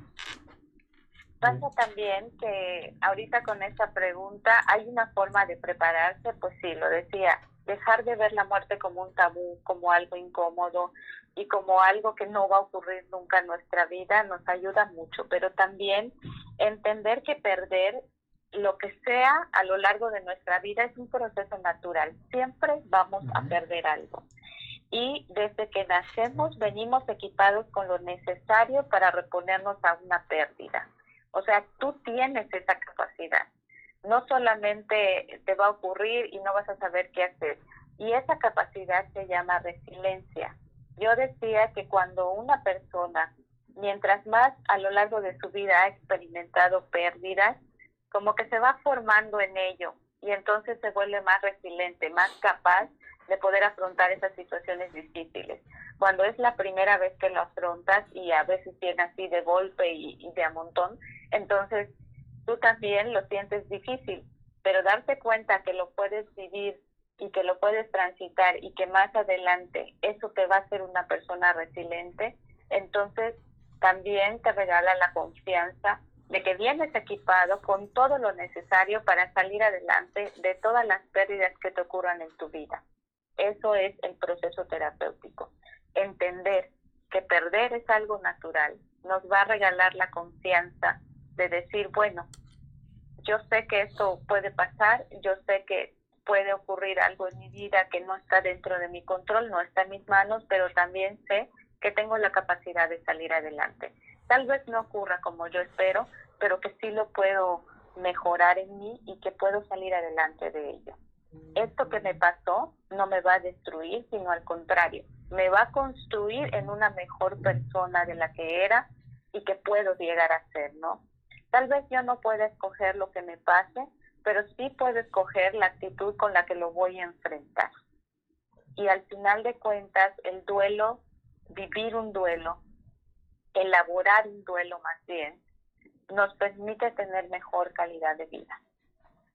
100%. Tenemos otra pregunta. Dice, doctora, si la pérdida es drástica o en niños, ¿Cómo lograr vivir con el dolor? ¿Es posible? Gracias, Marisol. O sea, como este, la pérdida es drástica en niños. Ajá. O sea, para los niños. Si, si es no, o sea, que se murió un niño, ¿no? Por ejemplo. Yo creo que sí. que sí. Exacto. Quiero pensar que, pues, que se muere un niño y que...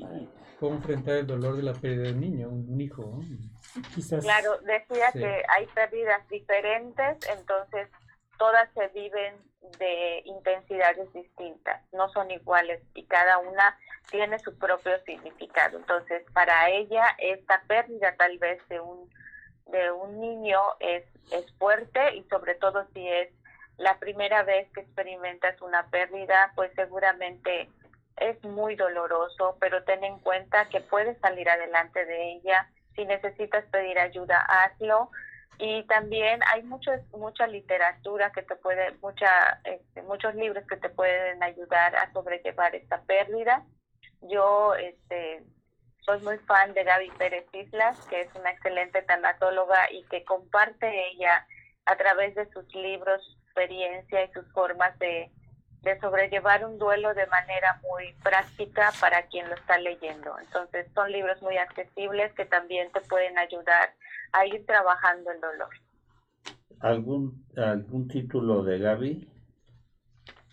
Pues en realidad tiene muchos. Eh, a mí me gusta mucho Elige no tener miedo, pero también eh, los más recientes que ha tenido ella, de por ejemplo la niña que se le vino el mundo encima, es muy bueno para poder ir sobrellevando esto. A nivel un poquito más clínico está Elizabeth Kobler-Ross, que ella, pues obviamente eh, en sus trabajos de tanatología y de cuidados paliativos nos habla mucho de cómo afrontar nosotros estos procesos de duelo y cómo manejar también eh, pues a un enfermo en fase terminal. ¿Qué editorial es de Gaby, sabes? De Gaby Pérez Islas, eh, no, déjeme le, le consigo el dato. Bueno, para, para recomendarlo, ¿no? Porque si nos piden, y saludos a Tere Canales Nájera, mi hermana, eh, Rosy Torres también está, este, saludando, Rafael Zabaleta, saludos a los residentes de ginecología y obstetricia del Hospital Español y a los maestros, Anaín Pérez Salgado, Lore Montoya, que también este, egresada de aquí, ¿verdad? De, ginecobstetricia. La hija de Rosy. La hija de Rosy. Saludos a Rosy también, que ya tiene mucho que no la saludamos por aquí. Y, hay una pregunta también de Isabela Cristi. Yo padezco de ansiedad y aparte soy muy aprensiva con las personas que amo. Quisiera estar al pendiente de ellos. Siempre que les pasara, no, que no les pasara nada, no he aprendido a soltar y a todo lo que llego a perder, a quienes llego a, a perder me afecta demasiado. Mi madre falleció hace 29 años y no supero que no esté con nosotros. Un hermano falleció hace 15 días y no lo supero. Mi papá está haciendo estudios, está haciendo estudios de próstata y me preocupa demasiado. Que alguien más de mi familia enferme con esta pandemia me aterroriza. Pues eso no es vivir. Claro que sí, sí, y además eh, la, la, ansiedad tiene esa característica, ¿no? Ponernos en esta alerta constante de, de situaciones difíciles y creer que no vamos a, a poder tener el control de ellas. Y sobre todo porque han habido duelos eh, de, de muchas de muchas situaciones en muchos años atrás, se le llama duelos patológicos, porque han sido duelos constantes, pero que desde hace años atrás no se han trabajado. Entonces, estos pudieron desencadenar esa ansiedad, ¿no? De la somatización de la que hablábamos o de esos síntomas que desencadena el que cuando tú no trabajas una situación que estás viviendo de manera profesional, pues al final lo que ocurre es que tu cuerpo lo empieza a manifestar, ¿no? Entonces, ojalá puedas buscar ayuda profesional para trabajar tus duelos y encontrar ese alivio también en, en todos los, los momentos o los motivos que estés viviendo ahorita en tu vida y que también puedas retomar el control de tu vida. Yo sé que, que pudiera parecer que no lo tienes, pero en realidad tú lo tienes, nada más que ahorita sientes que todo se va este, a poner peor. Pues sí, hace 29 años que perdió a su madre y todavía no lo supera. Es demasiado tiempo que anda todavía cargando la canasta, ¿no? Vive en depresión. Sí. Vive en depresión. Exactamente. Y, y esto es lo que hablábamos de, decía ahorita el doctor Jaime, es no vivir, exacto, es, es justamente el resumen de todo el tema que hablábamos, ¿no? Cuando tú no trabajas algo que está pasando, algo que te genera un estrés, un trauma, un, un duelo, una pérdida, entonces tu cuerpo al final te va pasando este la lista y te dice, oye, mira, hubo esto que no trabajaste y aquí te faltó.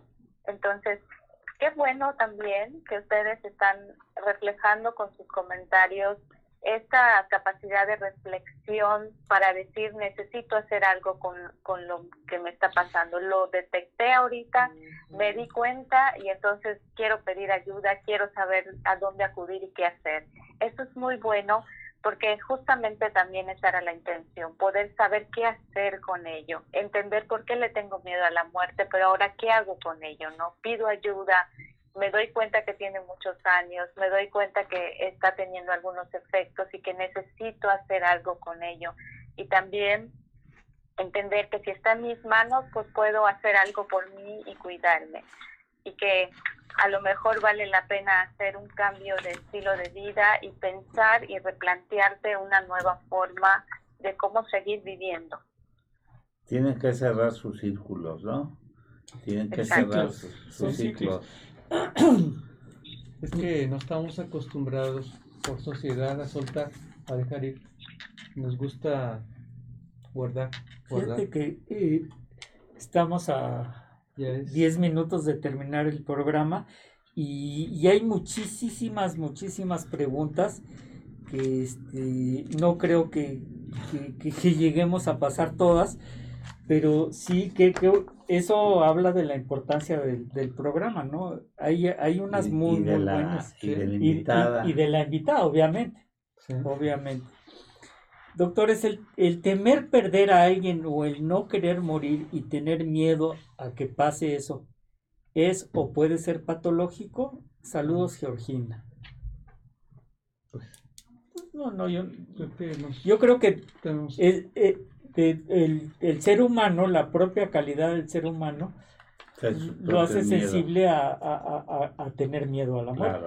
Y, y, tener, ya lo habíamos dicho, ¿no? Tener miedo a la muerte, pues no es malo, no es malo porque nos pone en alerta y hace que, que, que trabajemos, porque si, si, no tenemos miedo a la, a, la, muerte, pues nos vamos a pasar eh, eh, a la mitad del periférico y nos puede matar un coche, pero claro. por, no por no tener miedo a la muerte. Pero más que tener conciencia de la realidad, ¿no? O sea, porque tantos dicen, dice, cuando te toca, te toca, no es tanto que te toque o no te toque. Lo, la cuestión es no poner riesgos, saber tomar medidas. Una cosa son incidentes y otra cosa son accidentes. Cuando algo lo llevamos a extremas mayores, entonces se convierte en algo realmente patológico. Lo estás condicionando que sea patológico. Pero generalmente si hay que temor, tenemos temor como seres humanos a ciertas circunstancias y condiciones, pero tampoco tenemos que extremar esas actitudes porque se convierten en patológicas. Entonces no, no va por ahí.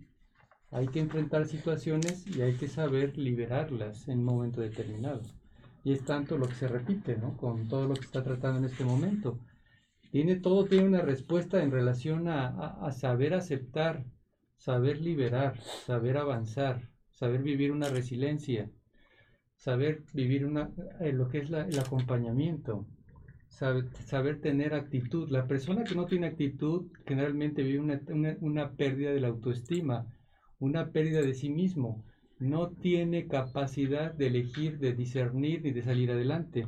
Entonces, que se pregunte esa persona en qué, en qué etapa de su vida está y hasta qué grado necesita una ayuda psicoterapéutica, así como, como Gremlin tanto nos está marcando. Claro.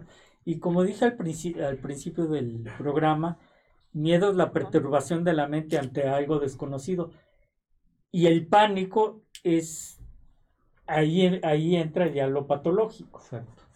Exactamente. O sea, que es que es superlativo y e, incontrolable. Y va a haber una disociación totalmente de todas las funciones. Total. Y viene el pánico y hasta puede haber un paro cardíaco. O sea, es, ya estamos hablando de situaciones extremas. Liberaciones de adrenalina Exactamente. extremas.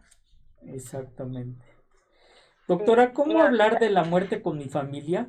Quiero que sepan qué hacer ante esa situación, pero solo nombrarlo, solo al, al nombrarlo me callan y pasan a otro tema. Pero me gustaría prepararlos para que llegando el, eh, llegando el momento sepan vivir su dolor sin preocuparse para, por trivialidades. Saludos, Mariana. Muy buena pregunta, Greblin. Mariana, abrazos. Que tú puedes, pues sí, felicítala porque se está pues llevando un buen camino. ¿Qué le dirías? Mariana, este, aplausos para ti porque quieres hablar, no sé cuántos años tengas, pero felicidades por querer hablar del tema. Justamente es la intención del, del programa, ¿no? Dice miedo a la muerte, ¿qué hacer? Pues hablar de ella sin tabú, sin que sea incómodo y empezar a plantearte cómo vivir la vida sin tenerle miedo a la muerte. O sea, cuando tienes miedo a la muerte, pues acabamos de escuchar que nos paraliza, que nos puede poner en una condición de pánico constante, que nos puede generar ciertos efectos, pero el hablarla y hacerla de forma natural como un proceso natural de la vida y que tu vida tiene un propósito y que al final cuando ese propósito pues se cumple, tu vida está completa, ¿no? Y que puede parecer que tal vez la muerte también es repentina, pero a pesar de ser repentina, recuerda siempre que la vida de la persona que ya no está fue completa. Y también llénate de mucha espiritualidad, porque la espiritualidad, sin importar la fe que profeses, siempre nos va a regalar el consuelo, siempre nos va a regalar esa, esa parte de, de ayudar a nuestra mente a entender lo que pasa, a consolar ese sentimiento de dolor y a encontrar una resignación y una aceptación con lo que con lo que pase, ¿no? Hablar de la muerte también nos permite poder planearla y expresar lo que queremos vivir, porque aunque no estemos vivos, también podemos seguir viviendo. ¿Qué te gustaría? ¿Cómo te gustaría que fuera? Porque generalmente cuando es tan repentina y no se ha hablado de ella, eh, pues genera muchos conflictos, ¿no? Dejamos muchos pendientes y muchas cosas que que en el momento en el que ocurre la muerte, pues sirven todas esas, todas esas cosas sirven de consuelo para quienes se quedan, para los dolientes. Y otra cosa también que quisiera pedirles es que cuando nos refiramos a los dolientes, seamos empáticos, porque muchas veces cuando hablamos de una persona que se le murió el marido, se le murió el hijo, decimos, ahí viene, ahí viene doña fulanita que se le murió el esposo, que se le murió el hijo, y entonces la dejamos de ver a ella con su dolor. Y empezamos a ver solo que se le murió a alguien y dejamos de ver su dolor, su necesidad. Y si estás dispuesto a escuchar, a escuchar a esa persona y apoyar, puedes estar allí para ella. Porque muchas veces, pues, hay personas que se esconden y se van. Entonces, hablar de la muerte nos hace verlo tan natural como en esta serie de detalles que nos permiten planear, que nos permiten aceptar, que nos permiten saber que la persona no va a sufrir y que eso nos regala un consuelo para cuando ya no esté. Pues excelente reflexión, ¿no? Sí. Realmente también este nos está escuchando eh, el doctor Roberto Fernández, que manda saludos a colega. Ah, hola Roberto. Y también a Rosy, tu esposa, un gusto. Gracias por estar presentes. Un buen, muy buen amigo, ¿eh? sí, colega. de todos, colega. felicidades, amigo, que estás presente. Gracias por acompañarnos. Hay, Hay todavía muchísimas preguntas. Dice, ¿el miedo a la muerte o todo lo contrario, el pensar mucho en ella puede ser patológico? Gracias por el programa. Saludos, Juan. Pues decíamos hace un rato que estar clavado en la muerte no nos permite vivir la vida y nos condiciona a estar estresados siempre, ¿no? A estar eh, olvidándonos de la vida, lo que está allá afuera. Es como si tú te quedaras encerrado en un cuartito oscuro pensando que vas a morir pero alrededor de ti están ocurriendo muchas cosas y la vida sigue. Entonces, eh, se vale hablar de ella, se vale tomarla como un proceso natural, pero no le tengas miedo. Generalmente le tenemos miedo porque sabemos que va a doler, pero entender que tenemos la capacidad de salir adelante de ese dolor también nos da el consuelo de verla como ese proceso natural de vida y que nos permite seguir viviendo. Entonces, no te paralices, sigue viviendo, sigue con tu vida. No tienes el control de cuándo va a ocurrir ni cómo va a ocurrir. Y si hay algo que tienes que dejar este claro con tus familiares y no quieres dejar ningún pendiente, vale la pena hacerlo, porque no sabes en qué momento vas a dejar de estar aquí y vas a dejar de vivir tu vida. Entonces es necesario que todos los días, siempre de manera natural, no de manera obsesiva, pues tú trates de no dejar pendientes. Pues nos están pidiendo que si nos puedes dar tus datos donde se puedan comunicar contigo, la gente que quiera tener comunicación contigo para consultas, tu página, eh, tu correo, tu teléfono, para que puedan tener consultas contigo o que puedan eh, conectarse a tu red social. ¿Nos puedes dar tus datos, Gremlin, por favor? Claro que sí, si deseas una cita conmigo o deseas este tener contacto, puedes eh, en mi correo electrónico buscarme como Gremlin, me puedes enviar un correo electrónico a gremlicruz.gmail.com. Me puedes encontrar en Instagram, eh, que allí posteo algunos tips y cosas de tanatología, como gremly-tanatóloga, y ahí, tanatología, perdón, y ahí también este, puedes encontrarme. Mi número para citas es el 55 44 84 23 04 y en Facebook me encuentras como Atención Psicológica y debajo está mi nombre, Gremly Cruz.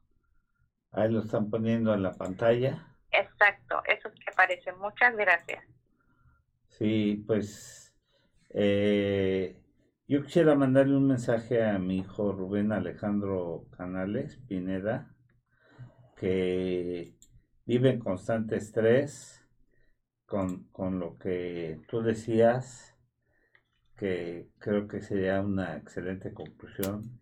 Hijo, eh, una de las conclusiones que, nos decía Remy, yo puedo con lo que sea que me pase cada día.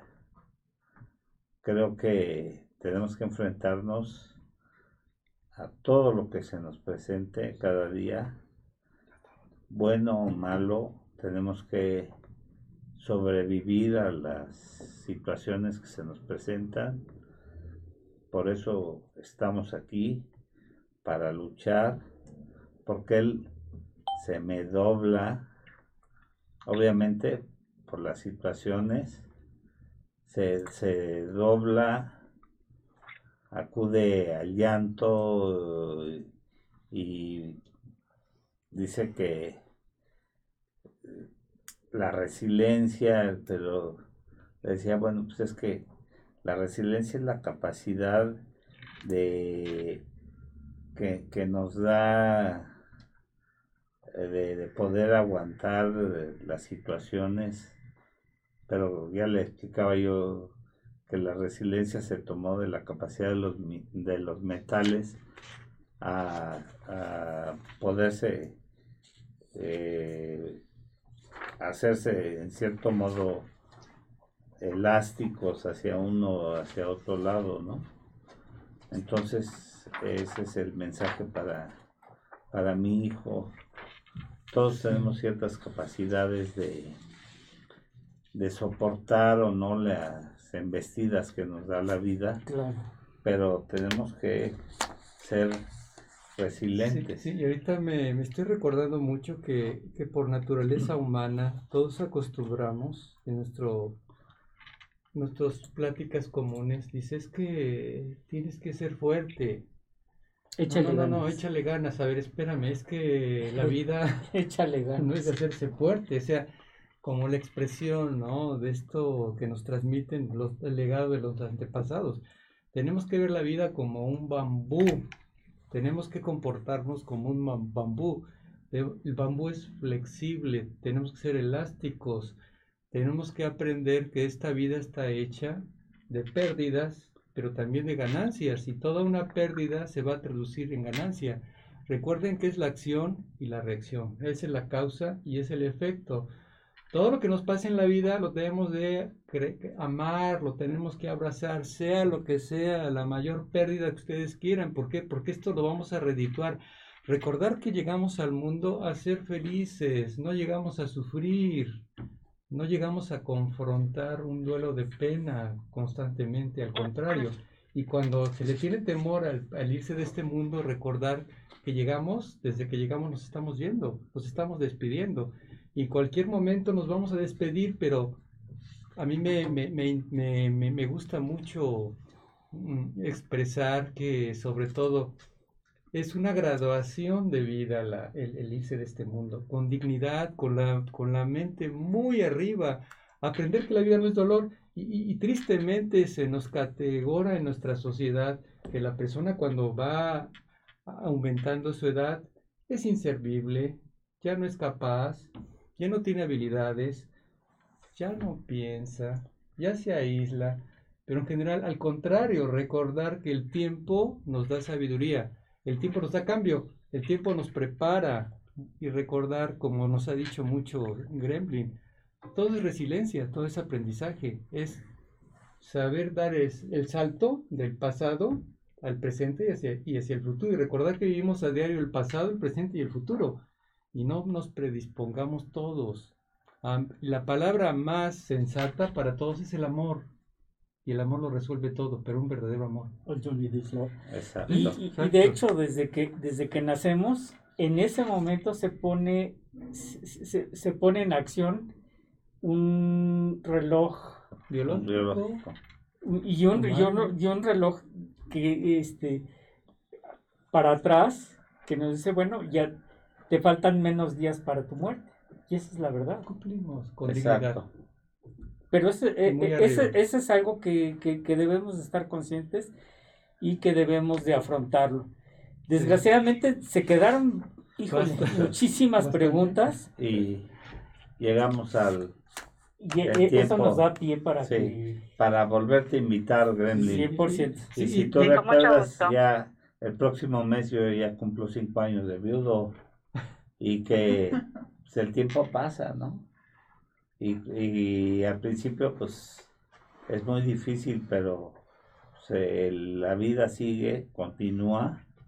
Tuve que pasar todas las etapas de, de, la, de la pérdida del duelo, pero pues tenía que seguir adelante. Y como tú dices, y recordar a nuestros seres queridos con honor y honor a la vida. Gracias por todo lo que me diste. Gracias por tu legado. Es tu, honrarlos. Exacto. Y es lo más bonito y lo más bello. Doctor Canales, usted es un ejemplo muy, muy grande de resiliencia y esto que le acaba de decir a su hijo es muy bonito, ¿no? Yo puedo con lo que sea que me pase, porque lo dijo en primera persona, pero también él puede decírselo a sí mismo y todo lo que pasa al final pasa se va y se puede vivir. Entonces, también qué bueno que él puede expresar lo que siente, porque algo muy importante dentro de todos esos procesos que vivimos, tanto del estrés como de la muerte, es poder expresar y poder hablar de lo que uno siente. Entonces, también eso permite que podamos desahogar esas emociones, esos miedos que tenemos y que podamos encontrar ayuda. Sí, decir lo que se siente. Pues hacer catarsis. Exacto. pues muchas gracias y quisiéramos volver a agendar otra otra cita contigo, es muy gratificante. Nos mantuvimos en un rating pues bueno, sobre todo por lo interesante y quedaron muchas, muchas preguntas pendientes. Les vamos a pedir a todos nuestros escuchas que nos disculpen no haberlas podido pasar todas, pero siempre es muy gratificante tenerte con nosotros y, saber que es una gente con tu experiencia, con tus conocimientos, siempre nos aportas mucho, nos dejas mucho y no me queda más que agradecerte. Le mando un saludo a mi tocayo, a tu hijita también y darte las gracias, darle las gracias a mis compañeros aquí del panel, al doctor Jaime, al doctor Fernando Castillo, a nuestros productores, a Sai, a Jesús, a Alejandro, a, Rita, Yanin, que están detrás de, de aquí en la producción, y a toda la gente que nos hace favor de escucharnos, que tengan un excelente día y un mejor fin de semana. Muchas gracias y nos vemos la próxima semana y ahorita Sai se pone de acuerdo contigo para programarte a la brevedad, si eres, si nos haces favor, ¿no? Gracias, con mucho gusto y siempre es un placer poder compartir con ustedes y estar en la mesa con ustedes y sobre todo con su audiencia y poder compartir también estas oportunidades para seguir viviendo y crecer en la vida. Muchas gracias. Gracias. Gracias, gracias, gracias. gracias.